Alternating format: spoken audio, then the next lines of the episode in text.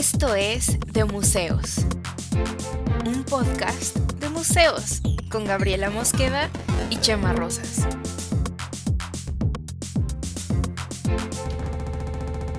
Bienvenidos. Sí, buenos días. ¿Cómo estás, Cam? Muy bien, Gaby, ¿tú?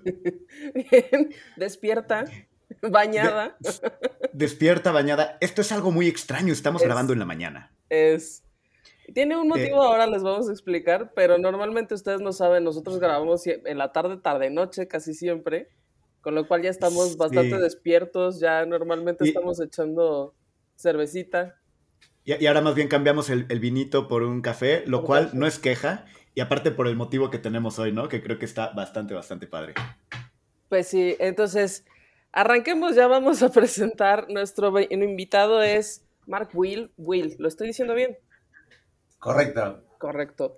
Este, él es el director de Artica Books, que son libros de artista, y entonces él está en su oficina en España, por lo tanto, este, en Barcelona, ¿cierto? Correcto, en Barcelona. Y por lo tanto, este, por, el, por los desfases de horarios, pues entonces estamos grabando en la mañana, cosa extraña para nosotros, normal para Muar. En nuestra tarde, vuestra mañana. Exacto. Y entonces, este, les voy a contar un poquito la historia porque invitamos a Mark. Y es que eh, él estuvo aquí en México presentando eh, un libro, el lanzamiento de un libro de artista, que ahora nos va a contar más un poco.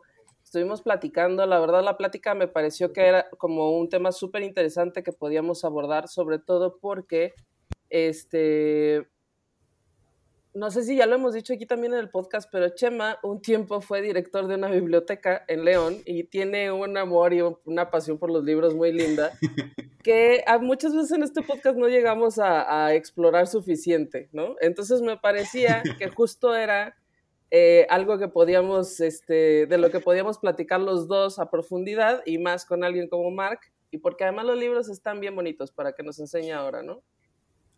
Sí, y justo para, para mí fue eh, una, muy buena noticia, porque esta, esta idea del el libro como objeto, más allá como algo que se lee, sino el libro como un objeto de arte, a mí es de las cosas que me encantan.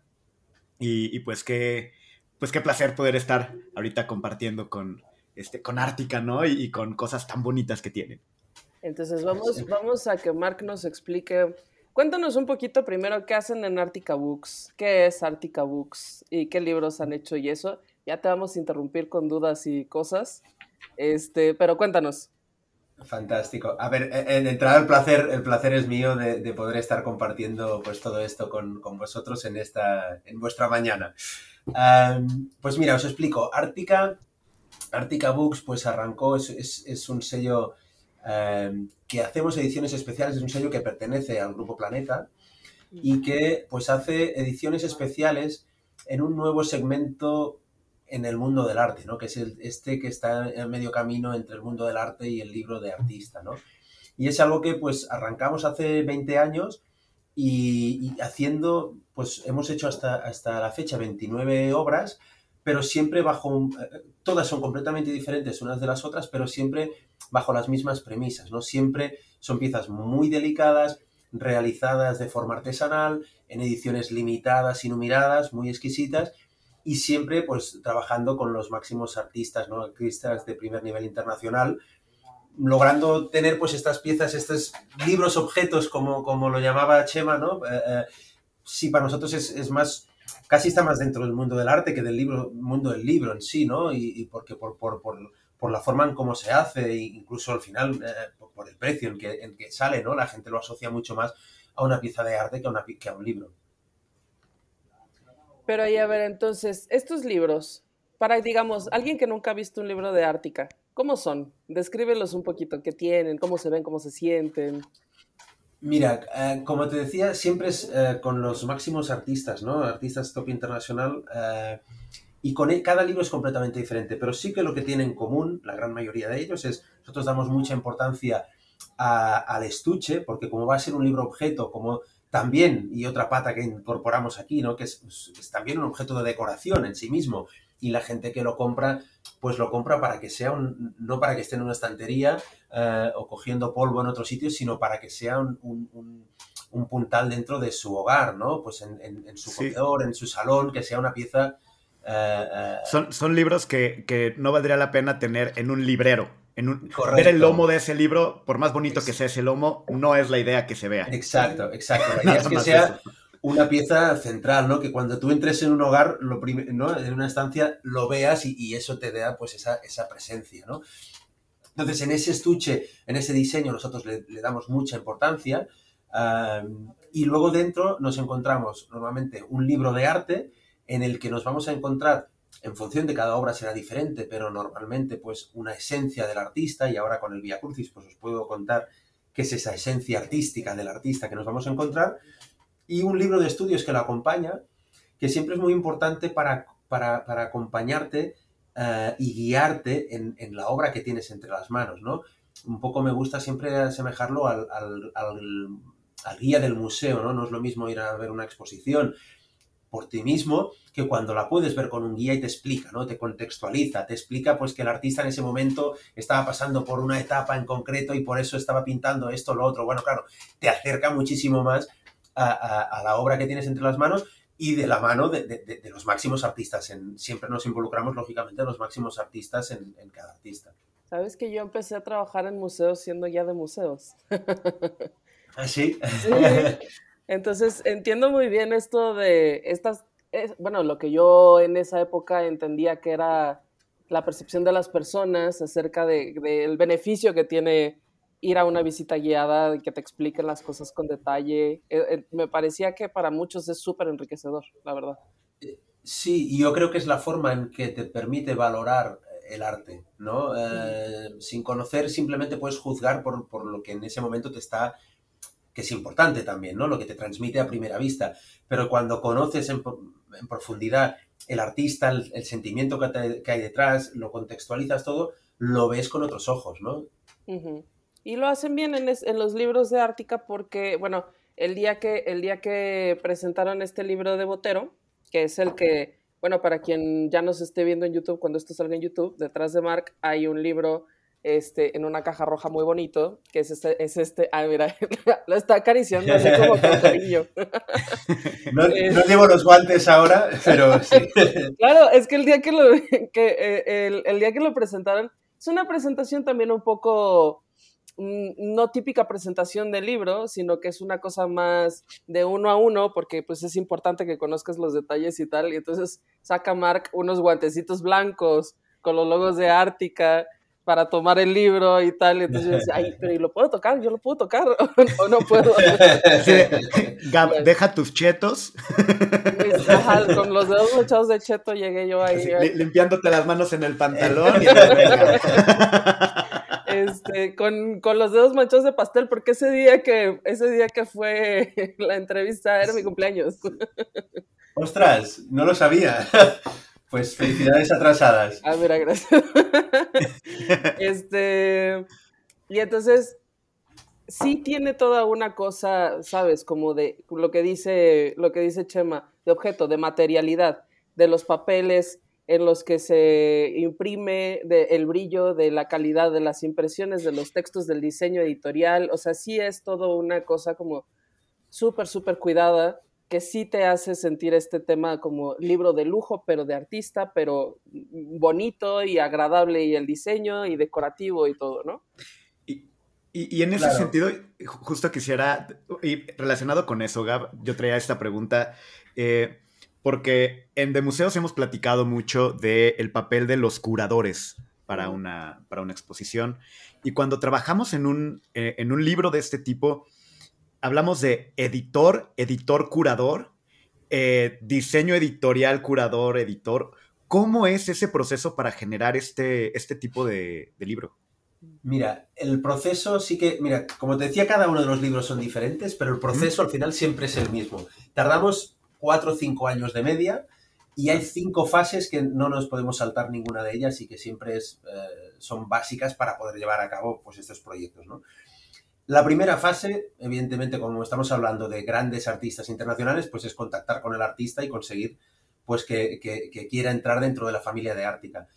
Esto es verdad que al principio era muy, muy, muy, muy difícil porque fíjate que, claro, te vas a hablar eh, con los artistas o con cuando el artista no está vivo, pues con el museo o la fundación que tenga sus derechos y tú le estás pidiendo, imagínate cuando arrancamos hace 20 años, te vas al museo, a la Fundación Gala Salvador Dalí y le dices, oye, déjame todos estos originales de Salvador Dalí, me los llevo y ya dentro, los devuelvo dentro de unos días y voy a hacer una reproducción exactamente igual que el original, una, una reproducción facsimilar que casi puede colar como un, como un original, ¿no? Pues, claro, al principio la gente, pues es normal que se asuste y, que cueste mucho, ¿no? Eh, que te que accedan a esto, ¿no? Es verdad que con los años y, pues viendo cómo, cómo, trabajamos, las piezas que hacemos, la seriedad que ponemos en el mercado, ¿no? Que, la rigurosidad de que hacemos ediciones limitadas y nunca más se va a reproducir nada igual. Entonces, eso nos ha ido generando una confianza y nos ha permitido que ya más ir, incorporando más artistas. Pero aún así, en el caso de Botero, que esta es la segunda obra que hacemos con él, la primera que era Las Mujeres de Botero, que la tengo por aquí detrás también, se ve ahí arriba, esta la lanzamos en 2018 y la empezamos a trabajar cuatro años antes. Pero es que para conseguir el sí de Botero estuvimos dos años. Dos años persiguiendo al maestro, a, sus hijos, a él mismo, intentando a ver si, eh, si, porque lo queríamos en la colección de Ártica. Eh, y todo lo que recibíamos eran no, no es, ¿no? Eh, su hija sobre todo nos decía, pues mira, es que mi padre lo que quiere es pintar ¿no? quiere perder el tiempo, ni siquiera está perdiendo el tiempo en hacer un catálogo razonado, eh, porque le, sabe que le quitaría mucho tiempo y él lo que quiere estar es todo el día pintando, pintando y pintando porque es lo que le hace feliz. Entonces, meterse en un proyecto como este le va a quitar horas y no quiere. Tras dos años intentándolo, al final nosotros le mandamos eh, una obra que habíamos hecho, que era eh, la de Picasso y la de Sorolla, creo que también, de Ártica. Y en ese momento él entendió lo que era Ártica, lo que le estábamos planteando que con palabras pues no, no, habíamos sabido comunicarlo, ¿no? Él vio las piezas, vio cómo trabajamos y luego dijo, ok, esto es diferente, en esto sí que quiero participar, ¿no?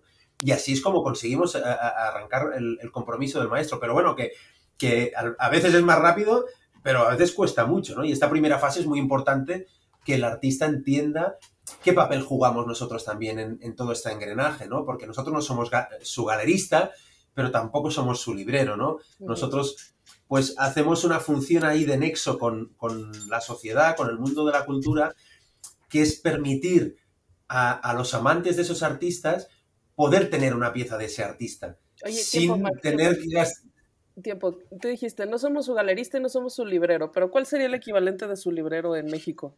El editor. Eh, bueno, no, eh, sí, podría ser el editor, sí, sí. pero me refiero, somos algo diferente. Ajá. Mm, eh, y es algo que estos, muchos artistas ya lo están comprendiendo, ¿no? Y el, y el, mundo, pues el mercado también lo va comprendiendo a medida que vamos haciendo más obras. Nosotros permitimos, en este caso, pues con el Via Crucis de Botero, que 2.998 personas en el mundo puedan tener una pieza de Botero en su casa sin tener que gastarse un millón de dólares o más de un millón de dólares, que es lo que cuesta un cuadro de Botero, ¿no? Eh, ¿Y, esto puede considerarse piezas de Botero? Evidentemente. Eh, es, por eso que te digo, es, es una nueva categoría en el mundo es una nueva categoría, exacto. Como, como hay óleos, como hay dibujos, como hay litografías, hay estos libros de artista que tienen todo, el, eh, eh, o sea, que están trabajados en paralelo eh, y con la supervisión constante del maestro Botero y que además dentro de toda esta edición hay 200 ejemplares que van firmados por el propio artista. Ok. Oye, cuenta por favor, este, ¿por qué son dos, 2.998? O sea, ¿por qué la ah, edición no son 3.000? Ahora os cuento, y luego os acabo con, porque me he quedado en la primera fase, porque hay cinco fases para ah, poder hacer una obra. Ahí estamos luego... las cuatro fases. Así ahorita solo fue ponernos de acuerdo para, para el sí. esto, solo hemos arrancado. Ya os he dicho que son cuatro o cinco años de, de, creación, con lo cual esto, esto es largo. Pero sí, el, el 2998 es muy, es, eh, es muy mágico porque sabéis que las primeras imprentas eran de, con las planchas eran de madera. ¿De acuerdo? Entonces, cuando tenían que ir haciendo pues, libros o las cosas que estuvieran imprimiendo, era muy difícil que esas planchas aguantaran, resistieran eh, eh, y llegaran a hacer, por ejemplo, una tirada de mil. prácticamente siempre se quedaban en, en casi 1000, 998, 999, 900 y pico, pero nunca llegaba a los 1000 porque se estropeaban y se tenían que cambiar. Entonces, en el mundo de la edición y de, y la edición numerada y limitada, ese número del casi 100 quedó como un número mágico, ¿no? Ese es 990. Y, nosotros, de hecho, los primeros libros que hicimos eh, fueron de 998 eh, ejemplares para. Eh, limitado a, 998 ejemplares. ¿Qué pasa? Que luego Ártica también va creciendo y a partir de, un, de un, momento empezamos también a vender fuera de España, porque nosotros arrancamos en España, es donde tenemos más clientes, pero empezamos a vender fuera y nos damos cuenta que 998 ejemplares para todo el mundo quedan en nada. Y la gente nos pide poder ampliar y ampliamos a 2.998. Entonces, nos gustó, al pasar de 1.000 a 3.000, mantener ese guiño por nuestro origen editorial que, tenemos, ¿no? Y por eso 2.998, no llega a 3.000. Qué buena aclaración, porque yo dije, ah, bueno, son. Termina en 98 porque los otros dos, uno es el que me quedo y otro es el que le doy a alguien. Ese no lo vamos a meter. los que se cayeron del camión. No, no es así. es que no es, propósito. Pero me parece muy bonita la historia. Me parece chido que, lo, pueda contar. Sí, sí, sí. Pero bueno, a ver, entonces, fase 2. ¿Cuál es la fase 2? Fase 2. Vale, ya tenemos el ok con el artista. Entonces, la continuación es la, inmersión en, el concepto, ¿no? O sea, tienes que hablar con el, artista y llegar, eh, bueno, decir, bueno, ¿qué vamos a hacer? ¿No? Te tienes que, En este caso lo tenía él muy claro y nos lo propuso desde el primer momento. Nos dijo, quiero hacer el, el Via Crucis. Y ahora os contaré, luego cuando hablemos en profundidad de la obra os explico todo el porqué. Pero hay veces que no está tan claro. Vamos a hacer un proyecto, en el caso de mujeres, pues había muchas cosas por muchos proyectos y al final se decide, venga, pues va, las mujeres. Y luego ya entramos en la tercera fase, que es donde nos tenemos que meter realmente, sumergir y buscar todo lo que haya. Todo, si, estamos hablando de las mujeres de Botero, pues todos los dibujos que haya para hacer una selección. En el caso Vía Crucis estaba más cerrado porque es una, una serie que ya está completa. Tienes que ver quiénes son los máximos expertos en el mundo de, esa disciplina y de esta serie en concreto.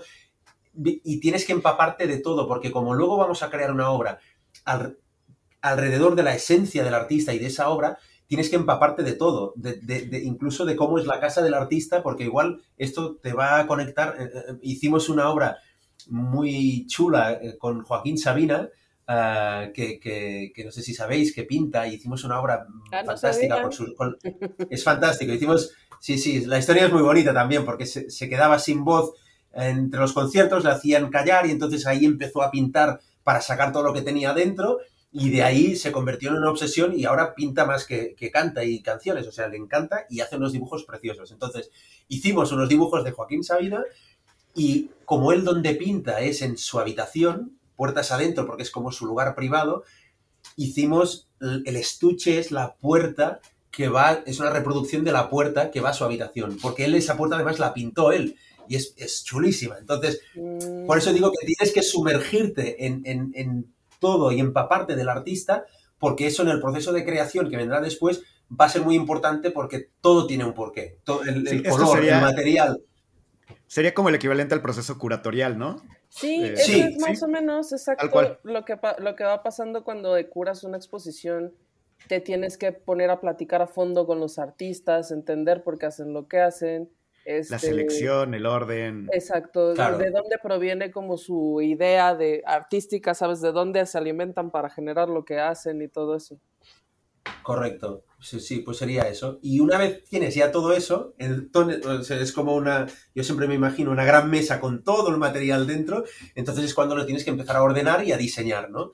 Y ahí es, pues, eh, eh, en el diseño, sobre todo también de la parte, pues, del estuche que siempre comentamos, ¿no? Que nos gusta que sean estuches, esculturas o estuches que, eh, que permitan exhibir la obra y protegerla al mismo tiempo. Entonces ahí Hemos hecho en 29 obras estuches de todo tipo, de todo color, de todo. Hemos hecho estuches de hierro, de, cristal, de metacrilato, de madera, de, múltiples materiales y colores de tela de saco en función del artista, ¿no? Porque hay alguno que te, te inspira una cosa y otro te inspirará otra cosa, ¿no?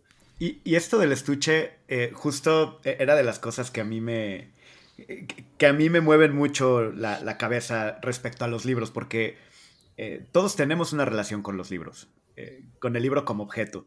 Eh, y, ya vemos algunos que tenemos esta, esta inquietud, esta noción de, que el libro es para tocarse o leer un libro. ¿Sabes? lo, delicioso de, de, agarrar el olor al libro nuevo, tocar, textura. y en este caso, si llegas a casa de alguien y tiene un libro de Ártica, no creo que te permitan hacer eso. este, claro, la gracia, la gracia es. Bueno, claro. quién sabe. Pero, pero por eso también incluso el estuche tiene que cumplir cierta parte de, de mira, no lo saques, pero aquí está, ¿no? Eh, tiene que haber ahí algo interesante y por eso... Bueno, Por, eso, pero de ahí los guantes también, porque yo creo que los guantes te permiten verlo y, tratarlo con cariño, que siempre con la obra siempre se acompañan un, par de guantes.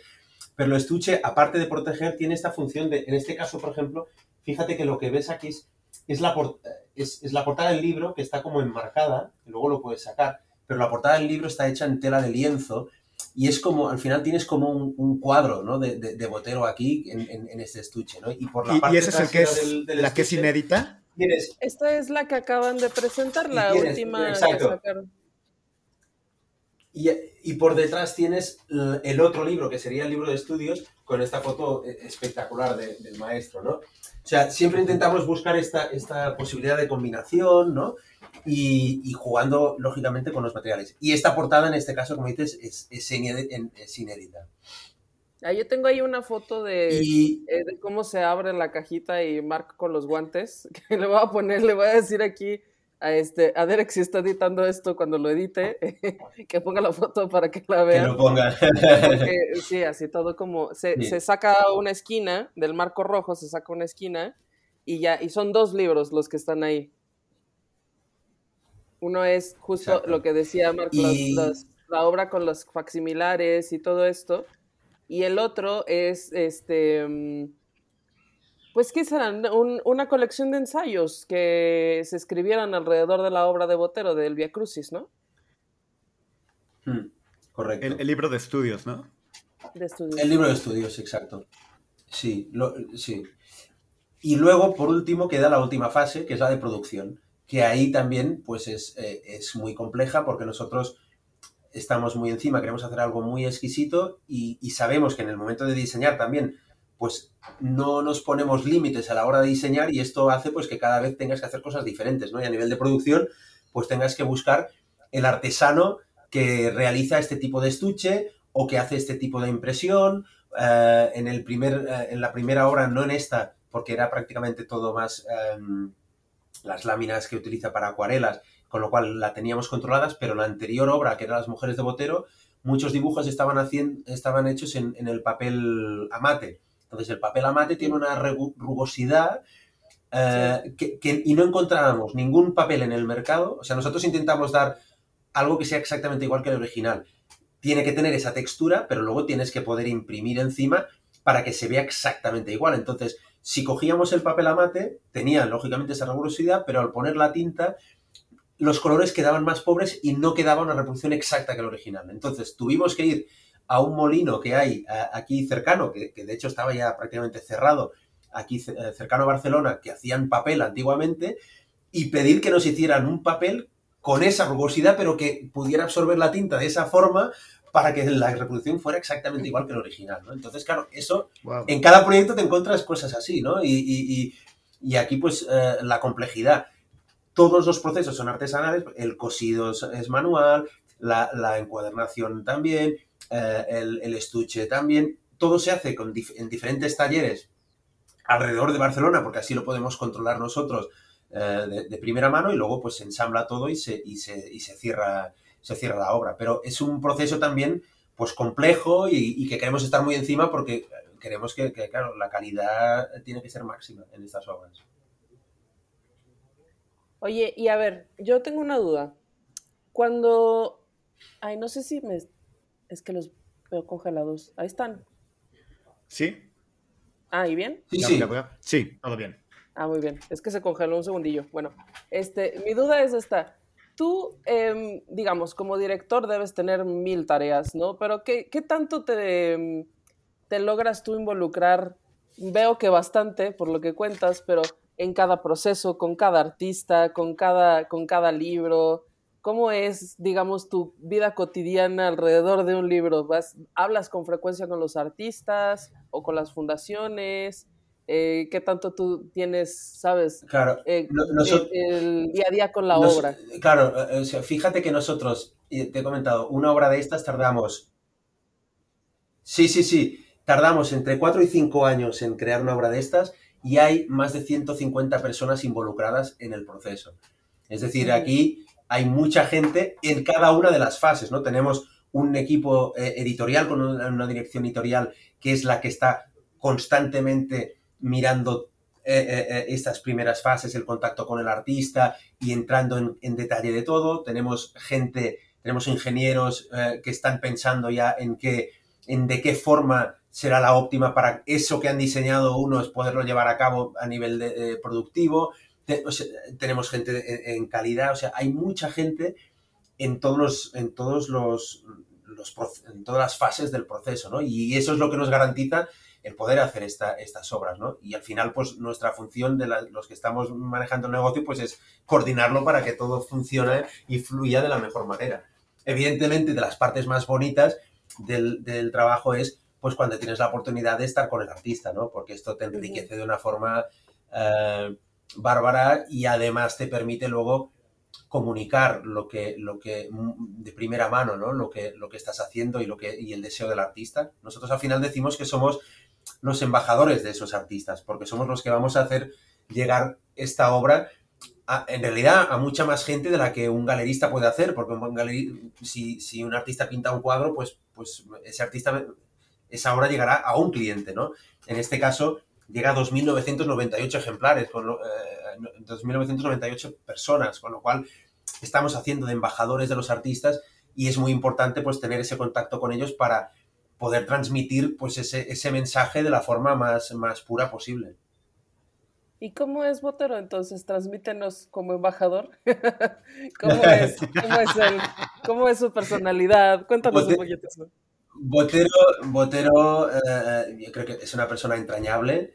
Eh, con nosotros siempre se ha mostrado muy, muy cariñoso y es una persona, eh, nos lo ha demostrado y más en esta obra, muy generosa porque como parte del, homenaje que ha querido hacer a sus orígenes, lo que ha hecho es que toda la recaudación en forma de royalties de esta obra la, la dona al Museo de Antioquia para, para, para, pues, para que tenga fondos para, para, seguir con su actividad y mejorar eh, el museo.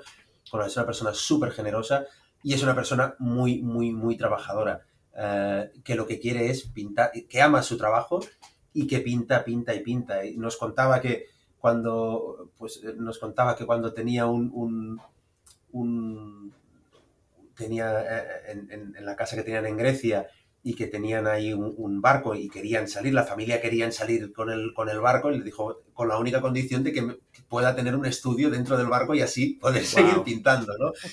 Y es, y es así, es, es, me acuerdo que, que lo, una de las visitas que hacíamos a su taller fue justo después de Navidad y pues lógicamente le preguntas cómo han ido las fiestas y él te dice, bueno, pues como un día normal, o sea, sí, vine al estudio, pinté, luego me fui a hacer la comida de Navidad con, la familia, pero, pero que ves que es una persona que realmente su día a día es ir al estudio y pintar, ¿no? Y, esto pues es fantástico, es fantástico.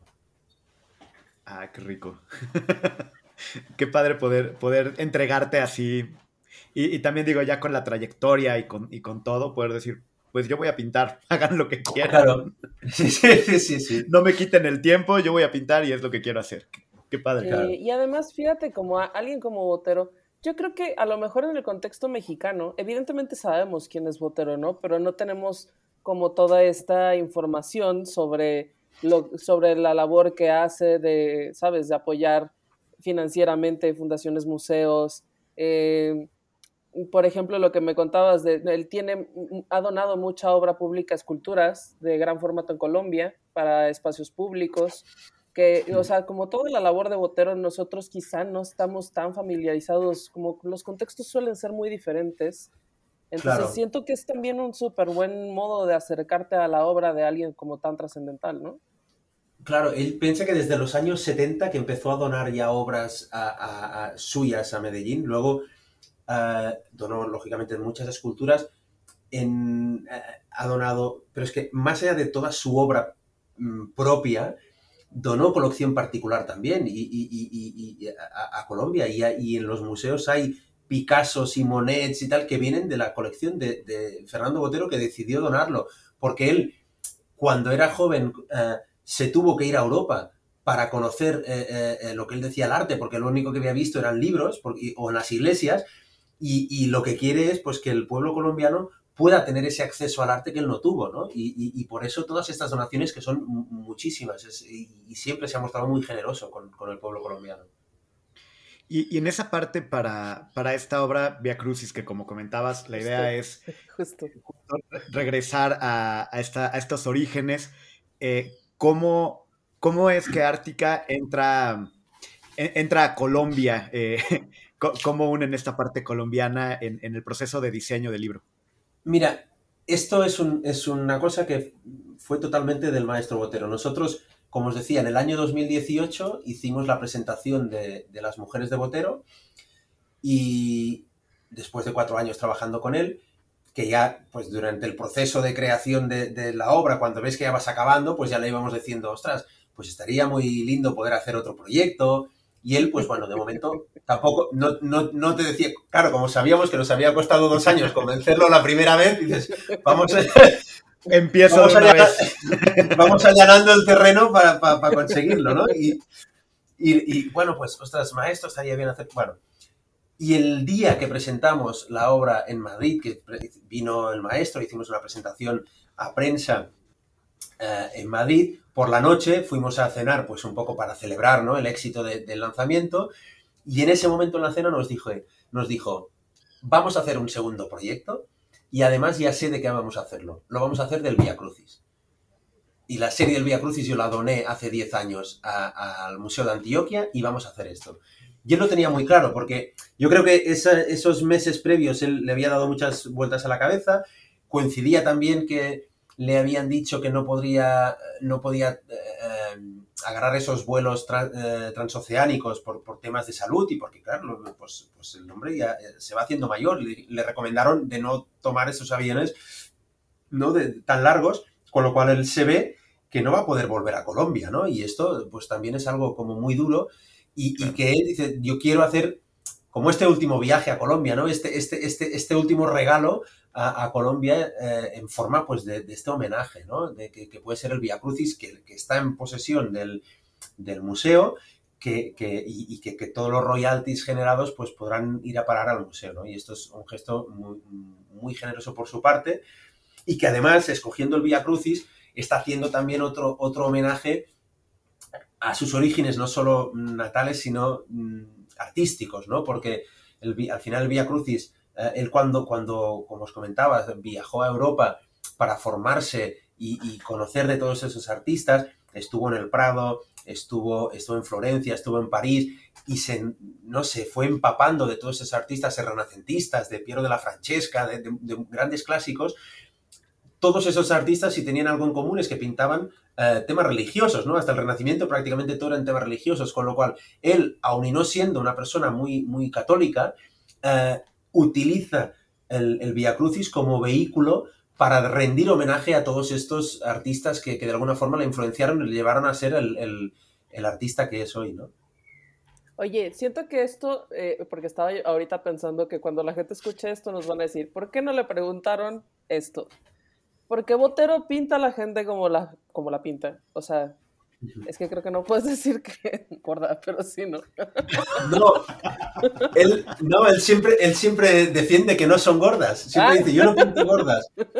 Yo no pinto, él siempre dice que pinta eh, mujeres con volumen. Y, es verdad, él con el volumen, y esto lógicamente él lo explica muchísimo mejor, ¿no? Pero con el volumen, pues quiere exagerar unas cosas y, además explica, eh, hay un documental... Eh, muy chulo que, hicieron la familia y se lanzó hace poco. Y él explica el momento en que se da, en que le aparece esta parte del volumen, ¿no? Que está pintando una mandolina y en el momento de hacer esta mandolina se ve que el agujero de la mandolina lo hace mucho más pequeño y de repente ahí eh, le genera un efecto eh, visual, ¿no? De, que está transformando los, las proporciones y dice, ostras, aquí ha pasado algo que me interesa, ¿no? Y, siguió pues avanzando en el tema y, hasta hacer esto, ¿no? Y él distorsiona la realidad, los volúmenes, y, pero él insiste siempre en que él no pinta eh, mujeres gordas. aparte, como, como la duda de, ¿Puedo decir la palabra con G bueno, o mira, no hemos puedo dicho hemos dicho tanta tontería. Nunca ha pasado nada, nadie nos ha reclamado. Sí, del miedo a la cancelación creo que esto es lo menos, Gab, o sea... Pero no, este, somos muy cuidadosos según nosotros. Ah, ¿somos? Ok. Sí somos, sí somos. No me estés echando a cabeza. Pero a ver, entonces, eh, estaba pensando, ¿será Botero un poco como el Diego Rivera colombiano, digamos, guardadas las, las distancias temporales y todo? Porque igual lo mismo Diego Rivera se fue a Europa a, a formarse como pintor, porque lo mismo no había, este, sí había una academia aquí, la Academia San Carlos, de, sí, de San Carlos, pero como que para conocer los frescos y todo este técnicas y demás, estuvo en Italia y todo esto.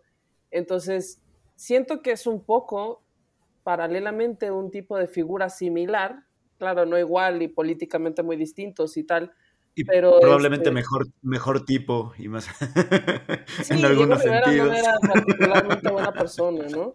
Este, pero sí, o sea, como un poco esta figura señera, ¿no? De, del arte de un país.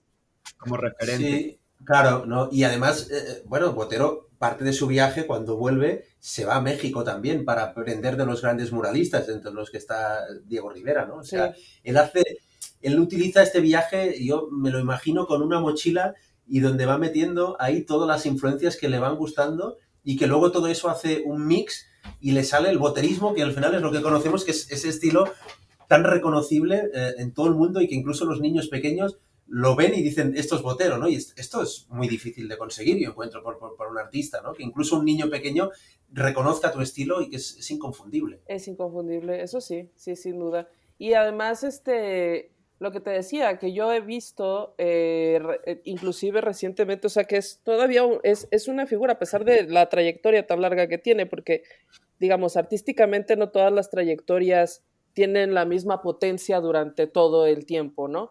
Pero Botero me parece que sí, porque yo mm, cuando me ha tocado ir a ferias de arte aquí en la Ciudad de México y así, siempre encuentro en galerías diferentes, siempre hay boteros, siempre es algo que a la gente le interesa comprar, vender, eh, presentar, hablar al respecto. O sea, sí tiene una como una relevancia todavía bastante presente, pues. O sea, porque, digamos, hay trayectorias artísticas que luego se ven hacia atrás y dices, esta persona era muy trascendente, ¿no? Cuando ya haces una revisión. Pero no todas las trayectorias artísticas son como tan, tan poderosas mientras los artistas siguen vivos y siguen produciendo. Exacto. Y, y, además produciendo a, este nivel, ¿no? dices, vas a ferias y te encuentras mucha obra porque, porque es que produce porque, y sigue produciendo mucho, ¿no? Y, y, eso hace. Y además, que en el momento en el que él ya encontró, estuvo todo este proceso de formación, pero ya hay un momento en el que él dice, vale, ahora he encontrado lo que quiero hacer, entonces él sigue y mantiene, es bastante fiel a su, a su estilo y en los últimos años lo ha cambiado muy poco porque y también hay gente que lo ha criticado por eso, pero él dice al final, yo iba en busca de ese estilo y, cuando lo he encontrado, no tengo por qué renunciar a ello, a ello, ¿no? Porque este es el estilo, esto es lo que yo quería llegar, donde yo quería llegar, pues esto es lo que hago. y, que aparte es, y perdón, es romper un poco con esa especie de maldición de Van Gogh de la que habíamos hablado en algún otro episodio, ah, de que, un, artista reconocido tiene que ser atormentado y, pobre y, vivir en sufrimiento para, para poder ser buen artista, ¿no? Y es como, no, no, no hace falta. Pues yo creo que, pero también siento que a veces se enfrenta un poco eso que quizá, no lo sé, pero podría enfrentar es un poco la crítica a Botero, ¿no? O sea, decir, es tan exitoso porque pues tiene una fórmula o algo así, como por, por lo tanto no está atormentado, por lo tanto no es este como tan relevante. Yo no concuerdo con eso, solo lo estoy diciendo. En absoluto, yo creo. Oye, y, perdón, volviendo un poquito a la parte del libro, porque también eh, son, son, cosas que, que, hemos discutido mucho aquí, temas que hemos trabajado mucho en, el podcast y que es tema de plática también con Gab. Eh, al ser un, una nueva obra, porque realmente estos libros son, es otra cosa, es una obra distinta y es una especie de... Y es que aquí es donde, donde no, sé cómo, cómo, cómo, funciona. Coautoría, porque, porque hablamos de artesanos que están trabajando en el libro. Y, la palabra artesano eh, tiene peso también. Eh, pensando en el, eh, en el arte como que, que, arranca, puede arrancar como algo utilitario y después volverse otra cosa, pero ahorita vuelve algo práctico, objeto, libro, que requiere artesanía, que requiere una, un trabajo importante de diseño que no es del artista, cómo funciona esa colaboración y también cómo funciona el tema de, eh, de los créditos, eh, de darle su valor al trabajo de, de, quien pone eh, valor creativo en esta pieza. Bueno, un poquito de contexto, nomás porque a lo mejor no hemos hablado de esto. Pero bueno, eh, nomás para explicarte un poquito, Mark. Eh, hace como unos, ¿qué? Dos, tres episodios, no sé cuántos. Hablábamos de este caso de, de, Mauricio Catelán, que, al que lo demandó el artesano que hacía algunas de las esculturas de cera de, de su obra, ¿no? Tiene obras muy famosas, entonces hay unas cuantas que él encargó em, a un artista que trabaja con cera, que es como muy reconocido en Francia. Y entonces, este, como que se pelearon y el artista lo demandó diciendo que él, el, eh, o sea, que el artesano, el de la cera, diciendo que él era el autor de la obra. Y entonces eh, fueron a juicio y todo, y el, juez en Francia em, dijo, no, o sea, en, este, en estos términos, evidentemente, hay una parte que hizo el artesano, pero la autoría es la idea y la idea precede a la, a la, obra, ¿no? Entonces, con esto discutíamos de la autoría y tal, y cómo se pueden dar créditos a los artesanos y a la gente que trabaja. Y, en el, y, en el, caso de los libros es muy clara la sesión de derechos que existe, existe todo el proceso editorial, y ahí está mucho más regulado, pero eh, en la parte de, de, dar crédito, por ejemplo, al del estuche, el, ese tipo de diseño, que a fin de cuentas es una obra que podríamos llamar especie de colaboración, no sé. ¿cómo sí, pero para nosotros, fíjate que nosotros ya te decía, son como 150 personas las que están involucradas en esto, pero para nosotros lo importante es el artista, es decir, nosotros como Ártica lo que hacemos es ponernos al servicio del artista para hacer lo que, lo que, para o sea, ayudarle, pero dejarle lo que él quiera hacer. Y si él quiere, y a veces nos hemos encontrado con artistas que quieren hacer el estuche de una determinada manera, pues nosotros lo guiaremos, intentaremos ver si esto es factible o no, y intentamos, o, intentar conseguir lo que él puede, pero siempre es una obra, eh, eh, o sea, Ártica tampoco no queremos mm, personalismo, sino que simplemente como Ártica es intentar ayudar al artista a hacer eso que es verdad que por sus propios medios pues sería más complicado, porque el artista pues está acostumbrado a pintar o a hacer una escultura, pero no a hacer una edición de este tipo, ¿no? Entonces, es ponerlo todo a su disposición y hacer esta colaboración con él y evidentemente pues él eh, eh, eh, controlando constantemente y, reportando con él constantemente todos los avances del proyecto. Y que a fin de cuentas eso es lo que te da legitimidad como sello, ¿no? Claro. Pero igual se pone luego en, bueno, no, no, me fijé específicamente en este, pero siempre en los libros se pone impreso en el taller tal y así, ¿no? Sí, pero, pero lo importante para nosotros es, como dices, es, darle a, o, sea, mm, muchas veces lo decimos, no es lo mismo hacer un libro de Fernando Botero que hacer un libro con Fernando Botero, ¿no? Y esa para mí es la gran diferencia de estas obras, ¿no?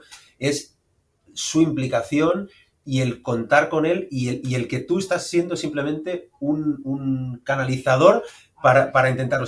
vamos a hacer esta obra y, ayudarle a llevar a puerto sus ideas que pueda tener. Y, donde no, pues nosotros aportamos eh, eh, ideas. Este estuche hemos hecho como 15 diseños diferentes hasta llegar al estuche que nos, que nos gustaba a todos y al artista el primero, ¿no?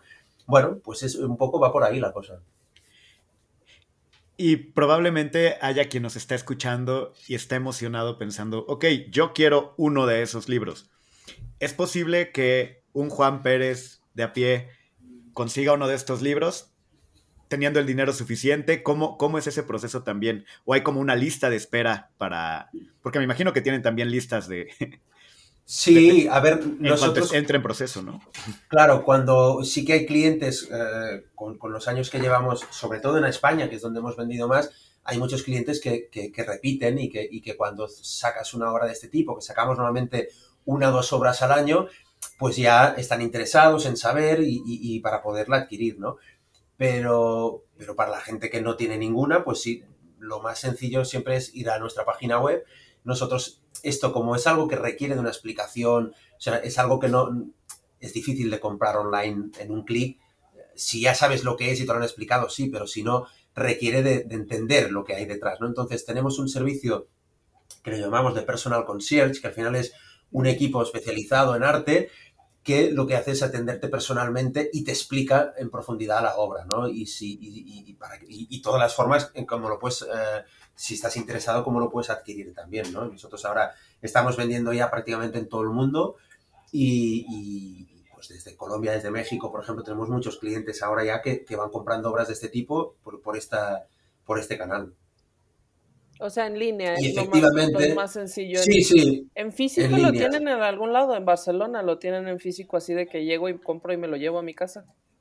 Tampoco, en, Barcelona tenemos un, gran showroom, sí que es porque es donde tenemos la sede y tenemos un gran showroom que se puede ver y es bonito de ver porque ves todas las ediciones que hemos hecho, que además están todas agotadas prácticamente. Nosotros prácticamente todo lo que hemos hecho está agotado, menos los dos o tres últimos libros que hemos, que hemos sacado, ¿no?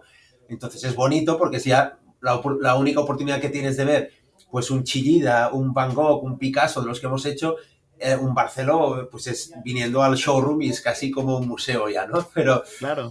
Eh, pero si no, pues, la forma de adquirirlo es esto. Eh, nosotros, pues a nivel logístico lo tenemos ya todo muy trabajado. Las obras vienen además, también invertimos mucho en hacer unos, unos packagings que permitan enviar la obra por el mundo sin problema, ¿vale? Con muchos con muchas protecciones y tal, con lo cual se puede, se puede comprar en México y en menos de una semana lo tienes en tu casa. O sea, esto la verdad es que es, bastante cómodo. Qué bonito. Justo, justo antes de que, de que entraras estábamos platicando de yo quiero uno. pues sí, sí, entiendo que queramos uno. y es que, que bueno, entender que con todo esto que acabamos de platicar, creo que sobra decir que no es como un libro que puedes comprar así como en Amazon y que rápido. No, e, esto es, es una obra de arte. Es una pieza de botero. Correcto. Este, sí, y por, eso es importante, porque luego también cuando entras en precio, y, por eso nosotros siempre hablamos más de pieza artística más que de libro, porque, claro, luego cuando entras en precio, pues a una persona que no ha entendido nada, que no ha, o no ha entendido o, no ha perdido el momento, no ha, invertido ese tiempo en, en intentar entender lo que es ese concepto, claro, le puede sorprender que un libro cueste 4 o 5 mil euros, ¿no? Eh, pues claro, evidentemente, pero cuando entiendes todo el proceso, cuando entiendes todo el trabajo que hay detrás, los años que hay detrás, el cariño, la artesanía, entonces, bueno, pues claro, es que es el precio que es. Y dentro de esas hay obras firmadas. Esas supongo que también son, eh, son para público especial o, tienen un precio distinto. Eh, ¿Cuál es el, criterio para tener esas? No, el precio es, eh, lo que marca es la, diferencia en este caso es el precio. Ah, la edición romana, que son 200 ejemplares que van firmados por el artista, está ahora mismo a 8.000 euros y la edición no firmada, ah, que, son el resto hasta 2.998, pues son 4.500 euros. No vamos a hacer aquí la conversión, que la haga la gente. El que, convierte, el que convierte no se divierte. El que convierte pero, no se divierte. Pero bueno, si, si piensas que, que que, esa, esa, cantidad. Bueno, el dólar. Una pieza de botero. si tenéis el dólar más, más en la mente, como ahora están prácticamente a paridad el euro dólar, pues sería lo mismo que el dólar, prácticamente. Ah, mira. Sí, pero ah, digo. sí, cierto. Esa cantidad por una, por una pieza de botero tampoco es algo exagerado en absoluto. Pues no. Exacto. Al- O sea, Al si lo final piensas es- así, es lo que comentábamos, es la oportunidad de tener una pieza de Botero en tu casa, pues, pues por este dinero. Evidentemente no es un óleo de Botero, claro, pues que no, es que no estamos hablando de un millón y medio de dólares, estamos hablando de, de 4.500, ¿no? Pues bueno, por eso digo, es una categoría nueva en el mundo del arte, que son estas piezas mm, Ártica, Ártica Books. que, que aparte sí se ven increíbles. Este, hace rato que estuve viendo en la página y que, y que me metí un poquito a revisar qué cosa tan bella. Oye, una- No, y además todos son una- diferentes, si te fijas. Sí, yo tenía una última duda, casi ya tenemos que ir cerrando, pero el mercado, el mercado editorial en México, y, o sea, su mercado entiendo, seguramente será México y Latinoamérica, ¿no? Digo, España, España y Latinoamérica. Nosotros ahora vendemos en, en, creo que ya más de 30 países, pero básicamente nuestro, realmente nuestro mercado po- más potente es España, Latinoamérica y Estados Unidos. Son los mercados más potentes que tenemos, que tenemos ahora. Ah, y, y el público al que vendemos, pues es muy diferente, porque precisamente este tipo de edición te permite llegar a públicos diferentes. Tenemos desde grandes coleccionistas eh, de, de, de- de- de Botero o de, o de los artistas con los que trabajamos que les hace mucha ilusión tener esta obra y, y tienen cuadros suyos originales y esculturas suyas originales, pero esto para ellos es, es- es- es un objeto que les hace mucha ilusión.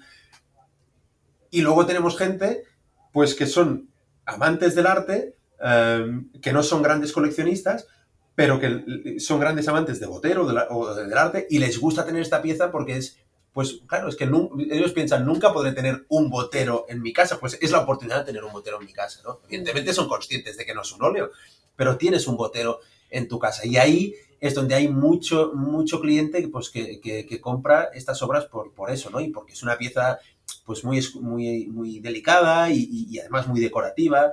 Que, que- Y, y a eso el mercado de coleccionista de libro, También. También. también, que, que- que- que creo que también es, una, es un mercado importante el coleccionista de libro, también.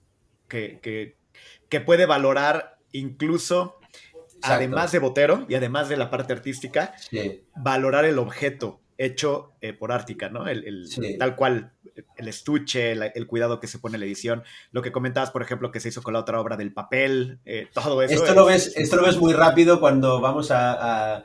a veces estamos en ferias de arte. De hecho, mira, ves, vamos más a ferias de arte contemporáneo ah, que a ferias del libro, ¿no? Porque Mm. encaja más ahí, ¿no? Y vamos a, a- hemos ido a las principales ferias de arte.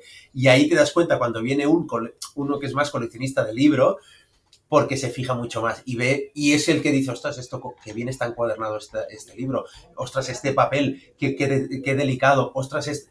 Y se dan cuenta de cosas que el público normal no ve, ¿no? Y dices, vale, pues ya te detecto, ya sé qué tipo de, de, de- de- de- sí, sí, de público eres tú. sí, sí. Pero ya han estado ¿Qué- entonces qué aquí tipo de en manías? Zona Maco. En Zona Maco no hemos estado. Ah, No hemos estado. Hemos estado en, en- vamos cada año a Arco y hemos estado también en, en ferias en Nueva York y en Miami.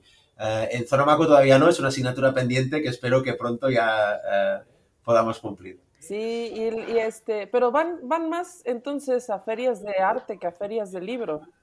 Sí, Pero vienen acá a la de Guadalajara también, porque luego, pues, No, Planeta no. siempre viene, ¿no? sí, sí, Planeta sí, pero nosotros como Ártica en sí no, no, no vamos. Eso está interesante también. Sí.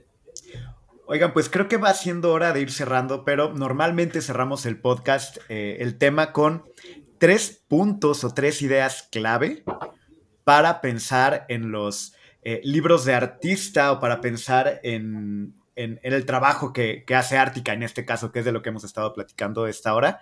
¿Cuáles serían esas tres, eh, esas tres ideas clave con las, que podrías, con las que podríamos quedarnos?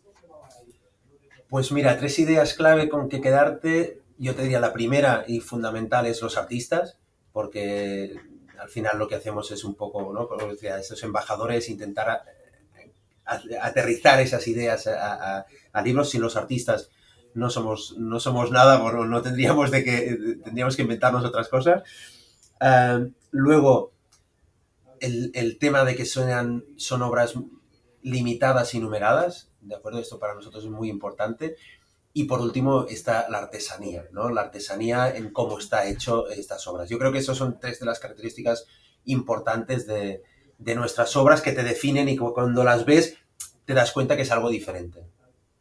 Muy bien. Pues listo. Pues creo que con eso vamos cerrando. Ha sido un este placer, un placer pues comentar con vosotros todo, todas estas historias de, alrededor de Botero y de, y de, los libros de artista. Muchas gracias, Marc. Qué gusto volver a platicar contigo. Este, cerramos, nos despedimos. Nosotros siempre damos las redes. Entonces, vas, Mikam, tus redes. Este, bueno, a mí me encuentran como Don Camisa, Don Camisa-Edu, eh, con cosas ñoñas, y Agaf, con museos. Yo y el equipo estamos en arroba de museos en Instagram, en Facebook y en TikTok que siempre se me olvida decir que tenemos TikTok, pero tenemos TikTok. Pueden ver a Gab bailando los últimos pasos de moda en museos. Para nada bailo ahí, no. ¿Y marca alguna red que, quieras compartirnos? Artica Books, Artica Books, nos podéis encontrar en Instagram, en Facebook como Artica Books. Perfecto, pues bueno, pues muchísimas gracias, Marc. Un placer. Que estés Hasta muy pronto. bien, Hasta pronto. Chao, Gab. Nos vemos en la próxima. chao. Chao. Esto fue De Museos, un podcast de museos con Gabriela Mosqueda y Chama Rosas. Hasta la próxima.